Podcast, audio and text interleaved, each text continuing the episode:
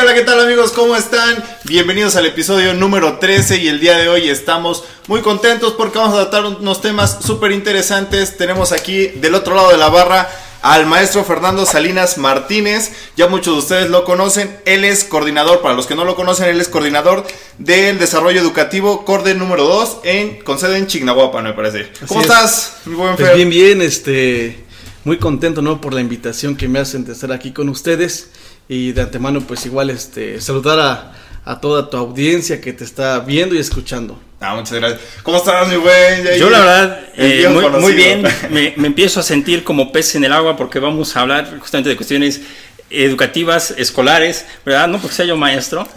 Yo, yo- yo aquí en estos temas solo les puedo hablar de las trampas que hacía en los exámenes. Pero ahorita, bueno. ahorita te acabo de pasar mi tarea, mira, fíjate. Pero eh, algo que quiero des- destacar y por lo cual nos atrevimos a hacer la invitación para que eh, Fernando, con toda confianza, nos, es- nos viniera a visitar, es porque es un tetelense que está eh, pues en este momento en un cargo importante para las cuestiones educativas justamente en la región. Eh, pero antes de entonces entrarle a esto, Sí, claro, es que, es yo, que tú ya te dejas ir de lleno. No, no, no, vamos a empezar campechaneándolo un poco. Diciendo, diciendo primero salud porque Primero se me, diciendo salud. se, me Salud. seca, se me seca un poco la, la boca. Aquí a los rem- antojos a, a Yair, porque de verdad tenía un antojo de clérigo desde cuándo. Voy, voy solamente a mojar un poco los labios. Salud. Mm. Fíjate, y ya antes de que entremos en los temas educativos, tú eres de la cañada. ¿no? Así es, Dani. ¿Cómo fue crecer en la cañada? Este, pues fíjate que La Cañada es uno de los lugares muy bonitos. No es porque sea yo originario de ahí, pero me considero este, una persona que le agrada mucho el paisaje y La Cañada tiene todo eso. Entre mis amigos le decíamos el pueblo mágico de la cañada, mucho antes de, De que fuera Quintetil. Sí, fí- fíjate que en mi infancia, este, de, de, este, eh, cuando estuvimos en la cañada, este, de niños, eh, fue muy, muy bonita.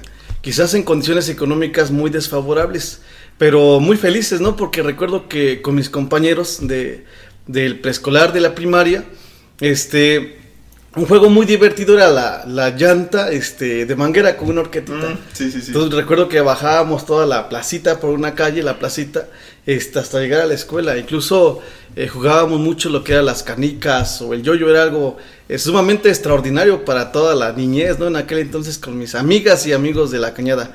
Y sobre todo que este que a pesar de que también tuvimos esa infancia, fue de trabajo, ¿no? Este, yo recuerdo que mis padres, pues siempre, o mis abuelitos, eh, pues siempre nos exigían el trabajo, ¿no? De vete Fernando, este, o vete mijo Nando, ¿no? Así me decían mucho mi abuelito, a juntar, no sé, los aguacates o a chapear ahí, este, pues las plantas, ¿no? Y pues desde niños ha sido esa la forma en la que nos han educado, siempre, este, tratando, ¿no? De, de que hagamos, este, el trabajo, ¿no? Creo que la, la parte más importante que me quedo de, de la infancia, ¿no? Donde pues, nos ed- me educaron a través de, pues, del trabajo, ¿no? Y sobre todo a través de valores, ¿no? Con, con este, con todos los amigos allá que convivíamos. Fíjate, algo que yo recuerdo mucho, porque somos más o menos de la edad, más chico yo que tú, un poco. Este, pero iba- íbamos a la casa de tu abuelita. Y de verdad, a mí me encantaba ir porque nos, nos sacaba unos trozos de miel, pero todavía con el panal. Y a mí me encantaba mas- estar masticando La el- cera. La cera, ándale. Era, era- de verdad, a mí me encantaba ir a la cañada porque sabía yo que íbamos a ir a, ahí con tu abuelita y íbamos a, nos iba a regalar tanta miel o los aguacates, Sí, nuez, sí, también nuez, nuez, de nuez. verdad, era, era muy, muy padre eso. Yo no, yo no sabía precisamente que eras de ahí de, de la cañada y ahorita antes de empezar la grabación decíamos que desde el episodio 2 hablaban de que algunas personas precisamente salían de la escuela, relacionando con cuestiones educativas, Yo no, mamá. se salían de, de la escuela o al terminar su horario Ah, este, normal y también se dirigían hacia esa zona, decíamos en particular la, la parte La de la racilla, ¿no?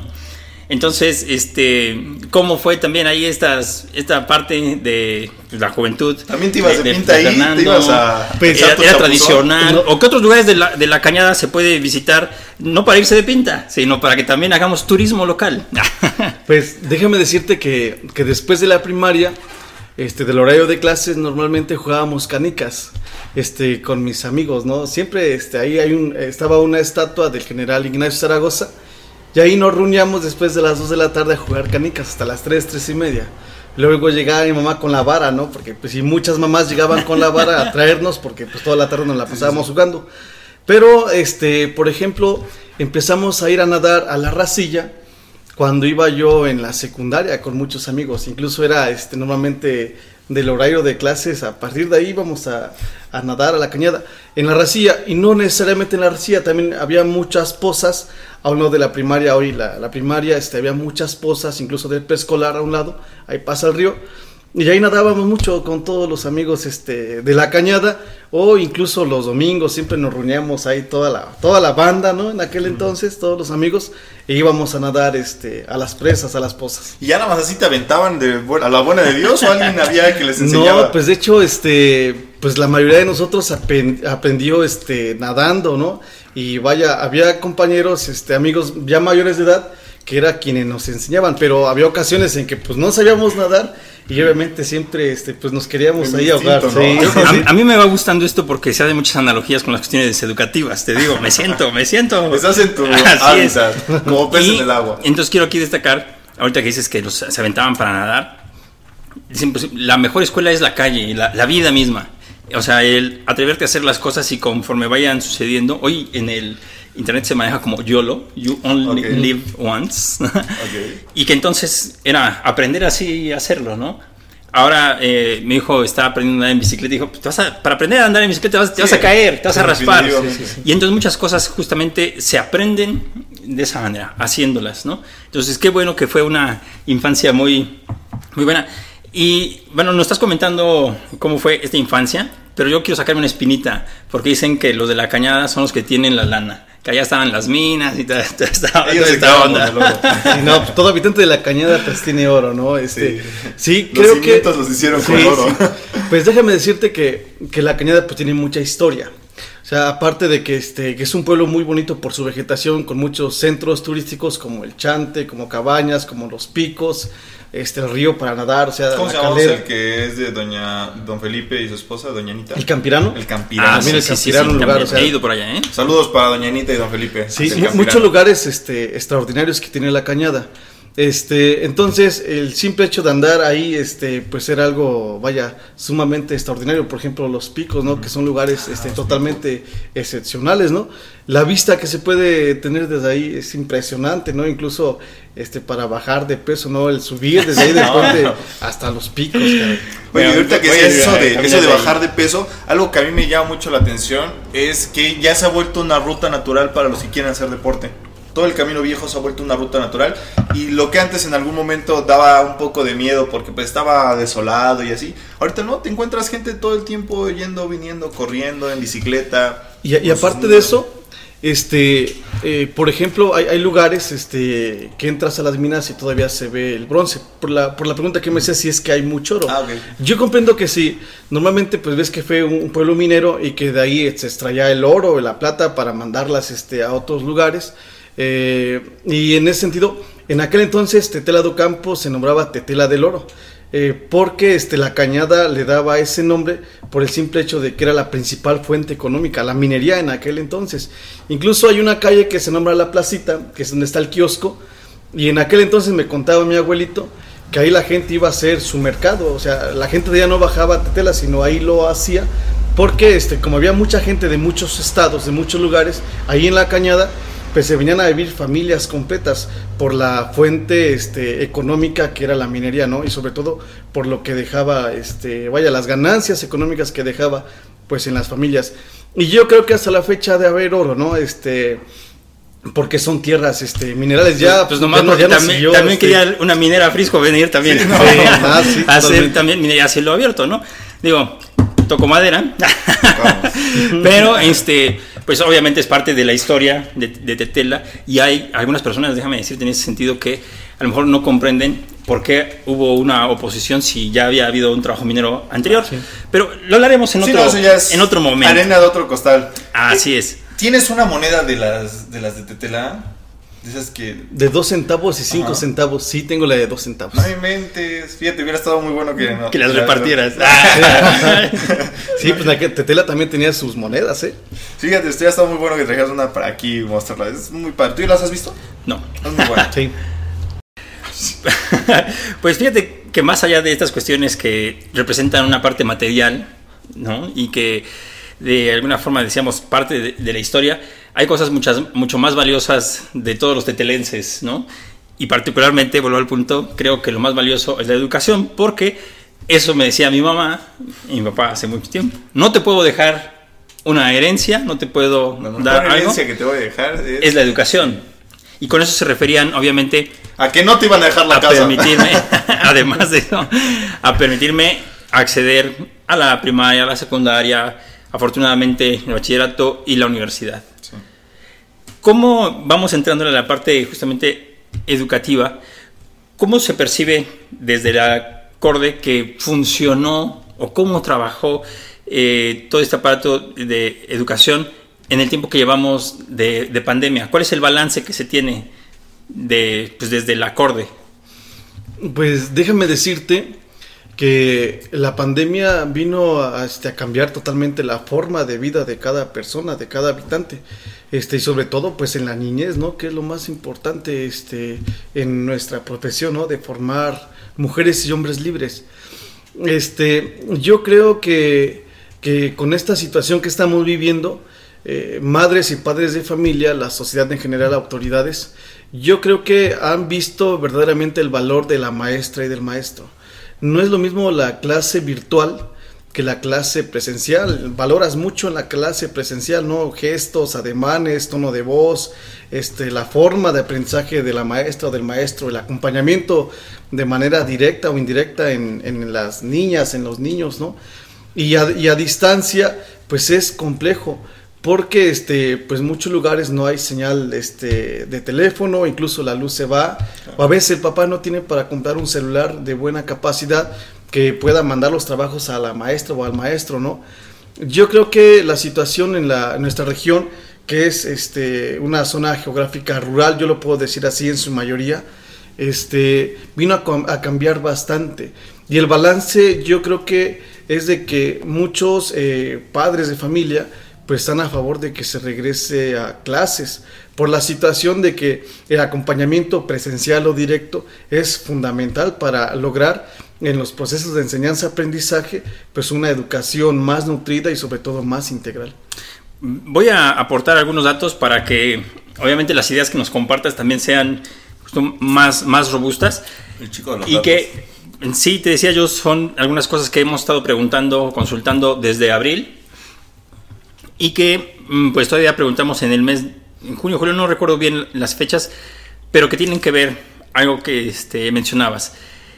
70% de las personas que en abril nos dijeron que estaban, a- perdón, 70 personas, 70 personas, 70%. 70% de las personas que participaron en este ejercicio Ya se dijeron al que estaban a favor del regreso a clases presenciales. Es un número muy alto. Muy alto.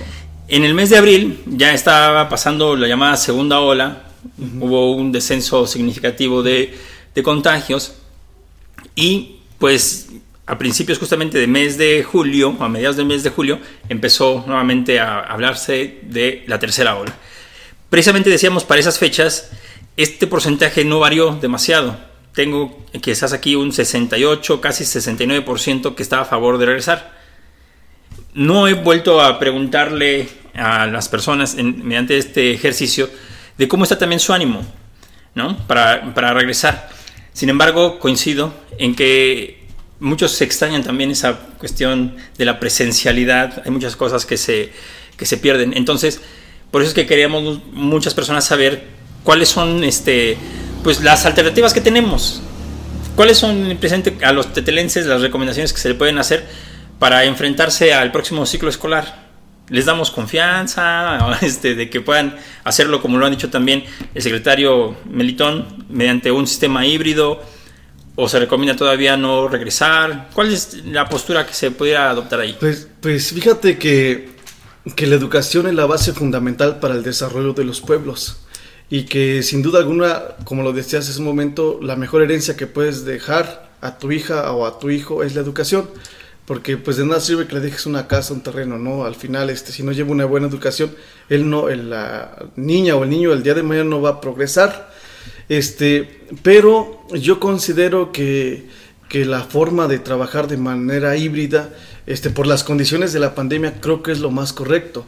Se va a mezclar lo que es la presencia y sobre todo el tema virtual. Se van a complementar los dos. Va a ser una o el, o el tra- continuidad. o el trabajo a distancia, porque también es una cuestión que, que, mm, que a veces las personas no lograban entender, sobre todo el año pasado.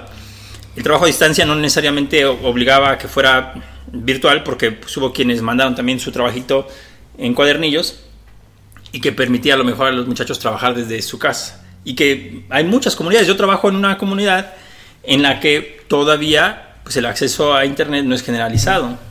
Fíjate, y como bien lo mencionabas hace un rato, bueno, a- a- atrás de, antes de empezar a grabar, ves que decíamos, platicamos un poco sobre este tema. Y bien lo decías que realmente, si esas mismas condiciones que van a aplicar en ciudad, aplicarían también en esta zona rural. Porque, pues bueno, como tú decías, o sea, tú tienes que 20 alumnos y en primer grado tienes 8, 6, 6 alumnos, pues, o sea, manejar con tres personas, pues realmente bien se podría entra- entrar todo el grupo, ¿no? Entonces, habría que, es muy complejo hacer un análisis escuela por escuela, pero sí elaborar un plan. O que se dé presente una indicación a rajatabla para cumplirse, ¿no? De hecho, este, en el modelo híbrido del Estado este, de educación para este regreso, ahí maneja una parte que es la organización y la flexibilidad, donde coincido, ¿no? Hay muchas escuelas, este, por ejemplo, multigrado, ¿no? Que a lo mejor hay 10, 15 niños y a lo mejor tienen un auditorio enorme o salones desocupados, ¿no? Este, pues ahí eh, yo comprendo que la organización del padre de familia con los comités de padres de familia, con el docente y el director, pues van a permitir adecuarse y tener una organización interna sobre cómo va a ser el funcionamiento de la escuela este, a través de este regreso a clases. Eh, para muchas escuelas, por ejemplo, céntricas o urbanas, donde son es- espacios reducidos y la matrícula es de arriba de 500 alumnos, va a ser muy complejo. Por eso este, va a depender mucho de cómo esté la matrícula este, total de la escuela. Y en base a eso, el director, con, este, con las autoridades, eh, con los comités eh, y padres de familia, pues van a estar trabajando para la forma de organización de cómo van a ser citados los alumnos. Incluso este modelo pues maneja que pueden ser citados a través del apellido, por ejemplo, ¿no? Entonces ya va a ser una forma de trabajo a través de la escuela de cómo va a ser citado la alumna y el alumno para su, su Pero que, a sí, clases. pero que sí, entonces depende del contexto de cada Sí, centro sí, de sí, trabajo. Ah, les va a permitir esa flexibilidad, como bien lo, men- lo mencionaba. ¿no? Fíjate, Ah, eh, también durante el ejercicio de consulta en el mes de abril, eh, las personas coincidieron en que la educación es el principal tema de interés que deben de atender las autoridades. Yo creo que porque precisamente estamos en medio de una pandemia como decías, el padre de familia puede ser que se desespere, que no sepa, que tenga que trabajar Sí. y que por lo tanto también dejan las autoridades ya que resuelvan la cuestión, es- la cuestión educativa. Entonces, en este sentido, también en Tetela do Campo, sabemos que la, la región que está bajo tu mirada o tu supervisión es más amplia, pero aquí en Tetela, en Tetela do Campo, ¿considerarías que sí estamos listos para entrarle al quite? Yo creo que este depende mucho la forma de cómo lo vean los padres de familia y las autoridades. Pero a mi punto de vista, yo creo que es importante este, darle atención al tema de educación. ¿Por qué? Porque es un tema importantísimo. Yo creo que a través de la educación a distancia, pues la niña y el niño llegó a grados de estrés, de preocupación, de este, pues falta interés en el trabajo en, en su casa. Entonces, pues con esta forma de trabajo yo creo que se le va a dar la continuidad a los procesos de enseñanza y aprendizaje para que la niña y el niño pues, eh, pues vayan complementando esa educación y sobre todo pues tengan las herramientas el día de mañana para poder enfrentar. Y no olvidar que esta pandemia yo creo que ya vino para quedarse. Entonces nosotros como padres de familia, como comités, como docentes, como sociedad en general, pues debemos de estar preparados y sobre todo, pues debemos de empezar a trabajar sobre este, sobre esta pandemia, ¿no? Tomando siempre este, las medidas de, de sanidad correspondientes. Y, y justo esto, último que están mencionando, oiga, y eso que está. que de verdad, y- y acá- yo creo que es la bebida más light que ha servido. y hace que se me lengue la traba. Pero regresando entonces a este punto, no hemos tenido todavía eh, alguna notificación, al- algún interés de parte también de las autoridades sanitarias para decirnos también cómo está el contexto aquí en Tetela. Pero nuevamente, solo a través de la percepción que tiene la gente, cuando le preguntamos, ¿usted en qué este, nivel de riesgo cree que estamos? Me indicaron que estaban en, percibiendo, solamente así, en mes de abril, 38% con un riesgo bajo, o sea que no había tanto problema. Pero también un 36% no lo veía tanto, es medio decía. Estamos, si tuviera que hacer esto como un semáforo, dirían como naranja, entonces está entre naranja y, amarillo. Hay datos este, que puedan indicarnos también cómo estamos aquí en, la, en la, región de, de, Tetela. ¿Han hecho en esta cuestión de, por parte de... Pues de hecho, por parte de, este, de nuestra área, eh, pues nos basamos prácticamente en el tema de, este, vaya, de educación. Aunque, pues, por comentarios, ¿no? Que siempre hay, este, en las comunidades, en lugares, es de que, pues, los contagios están, ¿no? Y, este, y pues, lo hemos visto con las noticias que dan que los contagios están, ¿no? Y que más, sin embargo, nosotros como personas, este, no hemos puesto quizás un poquito la, esa forma de prevención, este, para evitar este, este tema de contagios. Pero al final, pues debemos, nosotros como personas debemos de, pues de tomar las medidas necesarias y sobre todo ser autorresponsables, ¿no? Con la ciudadanía en general.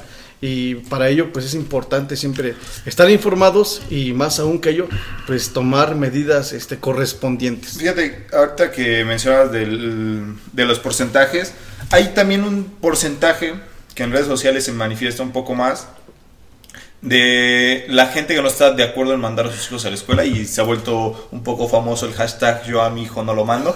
¿Qué, qué medidas se piensan tomar para las personas o los padres de familia que bien dicen, no, o sea, mi hijo está bien en clases a distancia y no lo quiero mandar a la escuela? Miras que yo creo que como padres de familia debemos de pensar qué es lo que le vamos a dejar a nuestra hija o a nuestro hijo y también valorar la importancia que es el proceso de enseñanza-aprendizaje. Por eso el modelo que se está trabajando es de, manera híbrida, ¿no? que va a trabajarse de manera presencial y también de manera virtual para dar continuidad a los procesos de enseñanza-aprendizaje. Algo que, que, a lo mejor no, este, no tengo todavía confirmado, pero sí me parece este, tenerlo ya eh, pues aquí marcado es que el regreso de parte de los alumnos, no de los maestros, va a ser voluntario. Entonces, pues, que los maestros dijeran, ah, si quieres ir a dar clases, ve. o sea, al menos la disponibilidad de los docentes sí tiene que, sí tiene que estar y los padres de familia determinarán si mandan o no a sus, a sus hijos. Sí, yo creo que al final, pues debemos de ser conscientes de la forma en que queremos formar a nuestra hija o nuestro hijo. No olvidemos que, por ejemplo, en estos días, este, pues han existido muchísimas fiestas y demás, ¿no? Que a veces no somos, eh, vaya, lo suficientemente responsables, pues para evitar a las aglomeraciones, ¿no? Entonces aquí ya es criterio del padre de familia de ver realmente, este, qué es lo que le va a dejar a su hija o a su hijo.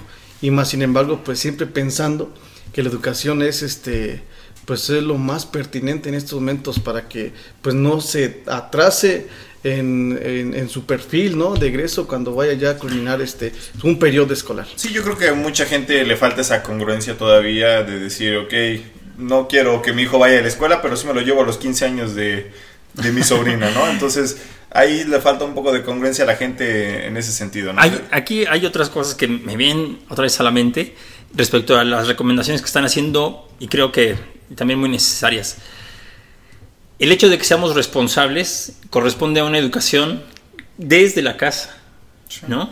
Y, esto se puede extender a muchas cosas más. Decías desde un principio la importancia que tuvo en tu vida que tus abuelos, tus padres, pues te enseñaran valores. Y en este caso, pues también eh, los padres de familia tienen que preocuparse por los valores que inculcan a sus hijos. Y uno de esos está también la cuestión de la, de la salud, de la higiene. Y los maestros nos vamos a encargar de la parte del conocimiento, ¿no? Las personas perciben un riesgo al, regresar a clases más o menos en estas cifras. Bajo riesgo, aproximadamente 30%. Entre quienes dicen muy, mucho riesgo o simplemente riesgo alto.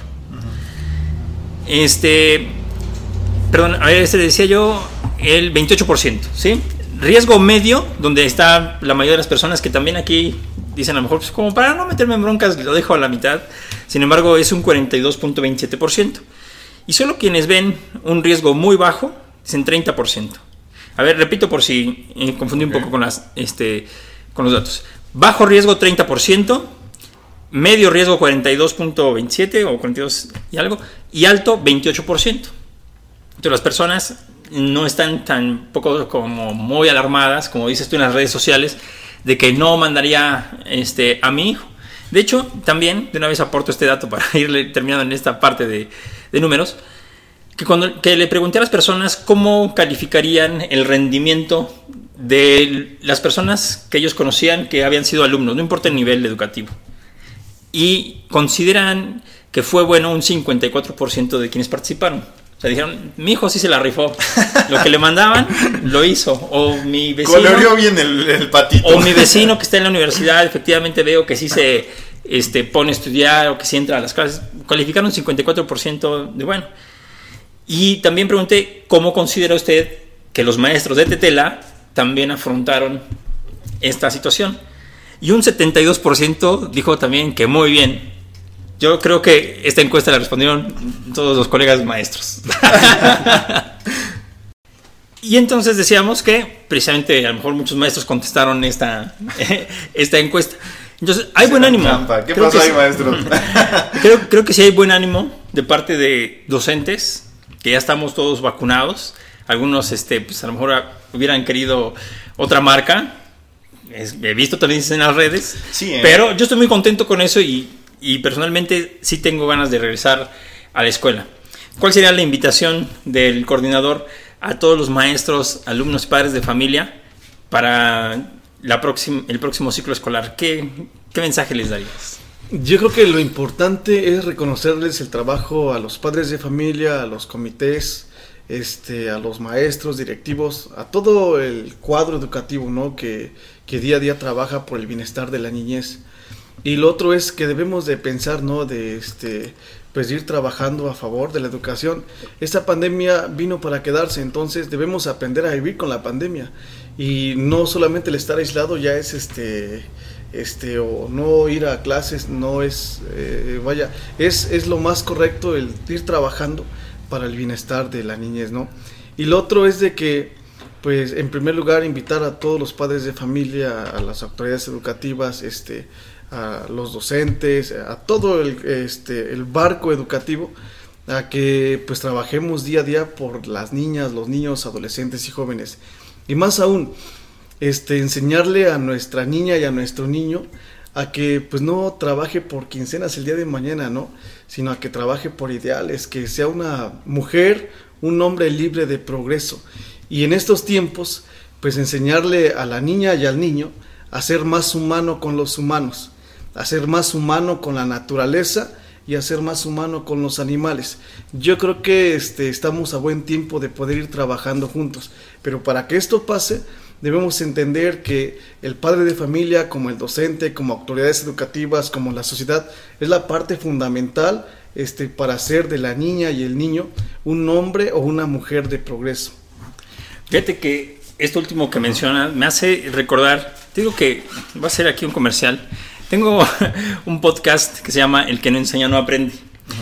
Y platicando en alguno de esos episodios con eh, madres de familia, decían que eso, a lo mejor no voy a poder enseñarle lo que los maestros o docentes les toca en el aula, pero que sí entonces aprovecharon este tiempo, porque ha habido muchos, este, muchos días en que han tenido que convivir padres e hijos en casa, y que entonces decía, pues yo le enseño a mi hijo a plantar o a sembrar en un huerto, yo le enseñé a, a mi hijo a que me ayude a lavar los trastes entonces, esa otra educación, la que no es una educación formal, pero sí necesaria, yo creo que nos debe permitir ahorita nosotros, ya replanteándonos el regreso a las aulas, que debemos mediar, ¿no? Esta responsabilidad de los padres de familia que te decía hace un momento, se me olvidó comentarlo tal cual, también tiene que pasar por animarse a vacunar, creo yo. O sea, en el sentido de que, pues, no menospreciar el efecto de las vacunas, porque ahorita en esta tercera ola es también lo que se dice. Muchos contagios en gente joven, porque aún no está en el grupo de los ya vacunados, y que también en todas otras personas que han adquirido esta enfermedad de forma grave, es porque no se aplicaron la, la vacuna. Y creo que desde casa pues decirle, no tengas miedo al piquete, no te va a pasar pero, nada. Pero fíjate que ha habido muy buena respuesta por parte de los jóvenes, eh, tan solo, por ejemplo, de los chicos que trabajan aquí conmigo, desde el primer día que se lanzó la convocatoria para hacer el registro, ellos ya estaban registrados, o sea, ya me habían dicho, Dani, ya estamos registrados, ok. Hemos visto en redes sociales las filas interminables de jóvenes que que ya acudieron a vacunarse y por ahí en, entre memes salía que para ser la generación que todo le afecta y que de todo se quiere morir, pues eran los que más estaban eh, haciendo fila para vacunarse, ¿no? Y ahí venía la, segunda, porque decían, es que, o sea, yo como quiera, ¿no? Pero le preocupaba su entorno, sus padres, sus abuelitos, sus hermanitos más pequeños. Entonces, sí se ha estado afrontando, yo creo que con un buen, buen ojo, y conforme va pasando el tiempo yo creo que se irá viendo de mejor forma, ¿no? Como decías, esta pandemia quedó, está para quedarse y pues tenemos que empezar a vivir con eso. Y es que yo creo que entre más personas vacunadas haya en ese sentido nos va a permitir retomar con más naturalidad, sí. normalidad, las actividades a las que estamos acostumbrados y particularmente la escuela, que es el, el tema del que estamos que, que fíjate que, es, ¿eh? que ahora lo de la vacuna también no es como un un salvoconducto súper seguro, ¿no? O sea, si tenemos la vacuna, es como algo, ya una protección extra, pero pues el cuidado se debe seguir, ¿no? No es como que ya tenemos la vacuna y vámonos de fiesta todos los fines de semana. Y si se van de fiesta, vengan aquí. pues entonces, profe, este, no sé si tú quieras agregar algo más para en todas las personas que nos ven en España, ¿verdad? ¿Dónde, dónde más nos decía que nos veían? Ah, de Alemania, bueno, de, de Cuauhtémoc, de Aquixla no se nos debe olvidar también. Es la misma región, precisamente. No hemos llegado hasta, hasta Ixtacamaxitlán, pero esperamos por Así es. Tenemos aquí nuestra vecina de Ixtacamaxitlán. Ah, pero entonces, un, un, mensaje particularmente para los tetelenses, yo insisto, me, me refiero, de cara al al próximo ciclo escolar, que ya algunos ya están haciendo actividades y se van a intensificar a partir del próximo lunes. Pues sí, yo creo que lo más importante es, es este tomar las medidas necesarias para este sano regreso a clases, ¿no? Y sobre todo que pues todos debemos de colaborar para que se den las cosas y la mejor manera de empezar a colaborar es empezar a cuidarse uno mismo, no usar el cubrebocas, mantener la sana distancia, este, todas las medidas de prevención, este, particularmente para que se dé un regreso a clase sano, ¿no? Y, sobre todo, este, pues reconocer nuevamente el trabajo de todo el magisterio, de los comités, los padres de familia, que han estado trabajando a distancia, apoyando a la niña y al niño para que su aprendizaje siga este, avanzando. Y pues nuevamente agradecerles a ustedes la invitación, Dani, profe Jair, amigos, este, a toda tu audiencia que te está eh, viendo y escuchando, este, el espacio de, de, invitarme aquí a platicar con ustedes, a charlar y sobre todo comentarles que, que este, pues lo más importante pues es la educación. Esto define mucho el progreso de los pueblos y no olvidar que también el destino de los pueblos este, está arraigado en base a la educación de las niñas, de los niños, adolescentes y jóvenes. Y más aún, nosotros como padres y como docentes, pues ir también inculcando, tratando de, de, de instruir la reforma en las niñas, niños, adolescentes y jóvenes para que el día de mañana sean mujeres y hombres libres y sobre todo de progreso que aporten a sus pueblos, a sus comunidades, a su tierra, beneficio para el bien colectivo. Y pues nuevamente muchísimas gracias por la No, pues gracias a ti, fíjate, yo rescato mucho la parte que dijiste de trabajar sobre ideales y no sobre un fin económico. Yo creo que esa parte es muy, muy importante y muy esencial, que el medio lo busquemos como sea, pero que estemos este, enfo enfocados en nuestros ideales. Esa parte es muy buena. Muchas gracias, mi Fer, por acompañarnos no, este día, estar del otro lado de la barra. Espero que te en hayas el, pasado. En el episodio número 13, además, de, de, muy, de muy buena suerte. Entonces, es cierto, quiero, quiero, quiero, este, entonces hacer nuestro brindis último brindis, efectivamente, pues para que a todos mis compañeros maestros, padres de familia y a los alumnos les vaya muy, muy bien. Y efectivamente, acompañado de el coordinador, que no es decir cualquier, cualquier cosa. De verdad, estoy muy contento, pues, por esta plática que tuvimos. Pues vale, mi gente, cuídese mucho, muchísimas gracias, sígase cuidando, use cubrebocas, gel, mantenga la distancia y nos estamos viendo en el episodio número 14. Cuídense, hasta la próxima.